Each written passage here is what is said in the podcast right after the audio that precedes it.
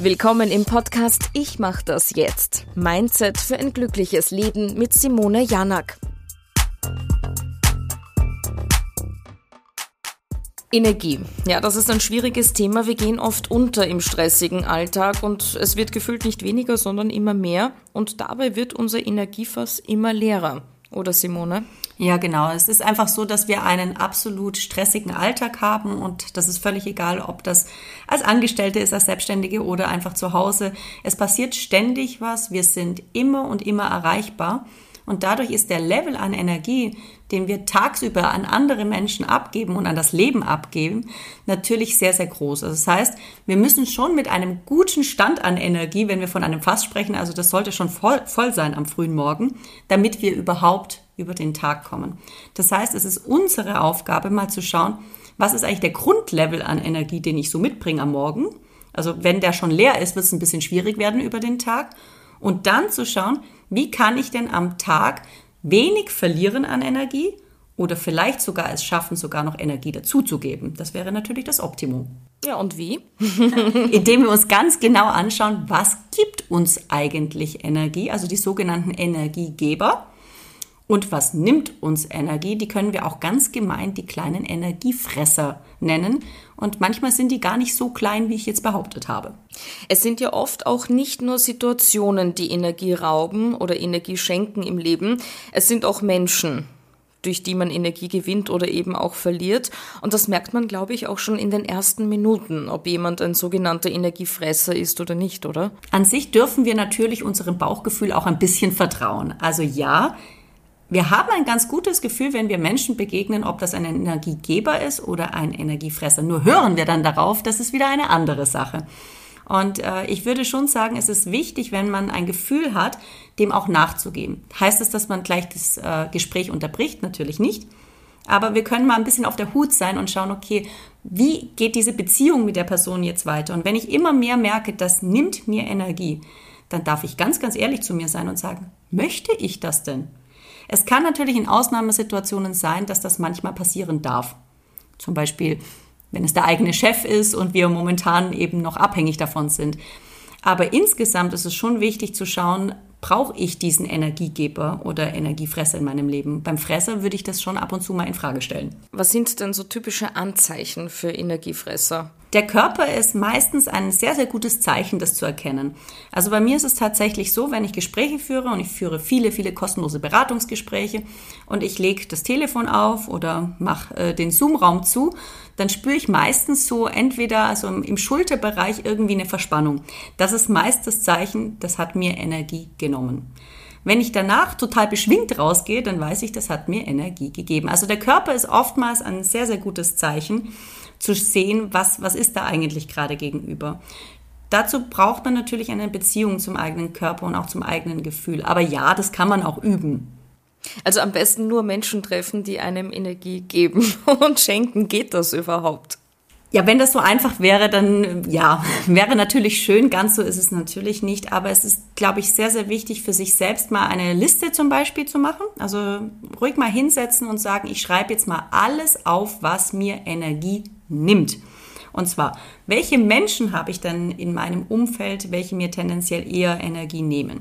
Welche Arbeiten, welche Gewohnheiten, welche Dinge, die ich täglich tue, vielleicht auch im Haushalt, also was nimmt mir Energie? Damit man sich das einfach mal bewusst macht. Wäre es sinnvoll, diese Sachen zu meiden? Ja. Ist das bei allem möglich? Nein, natürlich nicht bei allem, aber manche Sachen sind schon möglich. Gewohnheiten verändern. Wir reden hier ja oft über sexy Habits ja, man kann Gewohnheiten verändern und in Gewohnheiten dann erschaffen, die wirklich Energie geben und sie nicht entziehen. Und dann machst du noch eine Liste mit Energiegebern. Und das können natürlich auch Menschen sein, aber auch Dinge. Also zum Beispiel Belohnungen, äh, vielleicht tatsächlich mal eine Massage oder ein schönes Bad. Äh, das kann natürlich auch ein Hobby sein, das kann ein gutes Gespräch mit einer Freundin sein, das kann ein Spaziergang sein, Meditation. Zeit in der Sonne. Also wirklich alles mal aufschreiben, was dir gut tut und dir Energie gibt. Ist das denn überhaupt möglich oder gibt es so eine Art Schutzschild, das man sich selbst aufbaut, damit eben genau diese Energiefresser keine Chance haben, falls wir sie einfach treffen müssen? Ja, das ist tatsächlich so, dass wir ja auch eine eigene Energie mitbringen. Und wenn du sehr, sehr stark in deiner Energie bist und genau weißt, was dein Bedürfnis jetzt ist, dann hast du auch ein gutes Gefühl dafür, dass der andere gerade nicht reinpasst. Und dann bist du auch in der Lage, tatsächlich auch wieder wertschätzend, die Biege zu machen. Also sprich, auch dich umzudrehen und zu sagen, ähm, du, ich muss jetzt gerade mal noch was anderes machen, zum Beispiel in der Mittagspause, ich gehe jetzt lieber noch einen Spaziergang machen oder ich habe jetzt gerade einfach keine Zeit für diesen Termin. Also da sind wir tatsächlich auch wieder beim Thema Abgrenzung. Man kann die eigene Energie schützen, aber nur, wenn du dir ganz, ganz klar bist, was für ein Bedürfnis du gerade auch hast. Ich frage mich auch manchmal, wissen denn die Energiefresser, dass sie überhaupt Energie fressen? Nein, ich glaube nicht. Das ist ein total unterbewusster Vorgang, der, der da bei den Menschen passiert. Und wenn sie das wissen würden, dann wäre das ja eine boshafte Absicht im Prinzip. Und das würde ich niemandem in irgendeiner Weise nachsagen. Ich glaube, das ist ein unbewusstes Programm, was da abläuft. Und vielleicht ist einfach das Bedürfnis des anderen, gerade mit dir zusammen zu sein und zu sprechen und oder vielleicht alle Probleme bei dir abzuladen, weil das das Bedürfnis gerade ist. Und das ist ja auch völlig okay. Nur darfst du halt auch entscheiden, bist du gerade in der Energie des Zuhörens und des für denjenigen Dasein? Oder bist du gerade in der Energie, ich brauche eigentlich meine Ruhe, weil ich selber nicht genug habe? Es gibt also Energiefresser, Energiegeber, aber kann ein Mensch auch beides sein? Ja, das ist absolut so. Und äh, natürlich sind wir immer beides. Das hat auch Phasen. Also ich kann ein Energiegeber sein und ich kann natürlich auch ein extremer Energiefresser sein. Das geht aber sogar auch zeitgleich. Also wenn wir mal an Kinder denken. Also jeder, der Umgang mit Kindern hat, der weiß wahrscheinlich, die können unglaublich Energie fressen. Die können aber gleichzeitig auch unglaublich Energie geben.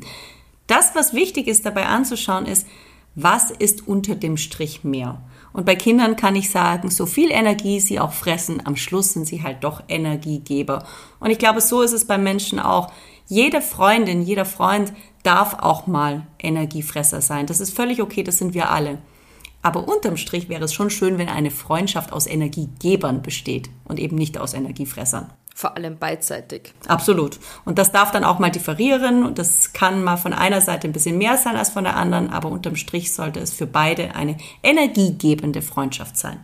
Wie wird man denn selbst zum Energieschenker? Kann man bewusst Menschen Energie schenken und so auch äh, positiv in Erinnerung bleiben? Absolut. Also wenn dein Energiefass, also wenn das Level deiner Energie am Morgen schon voll ist und du in der Lage bist, es zu vermeiden, zu viel Energie über den Tag zu verlieren und mit diesen Dingen, die ich vorher gesagt habe, netten Menschen, guten Hobbys, äh, Spaß im Job, tolle Menschen in deinem Umfeld, sogar noch Energie dazu zu bekommen, dann strahlst du das auch aus. Und dann wird es immer Menschen in deiner Nähe geben, die von deiner Energie profitieren. Und das ist auch richtig so, das ist auch gut so.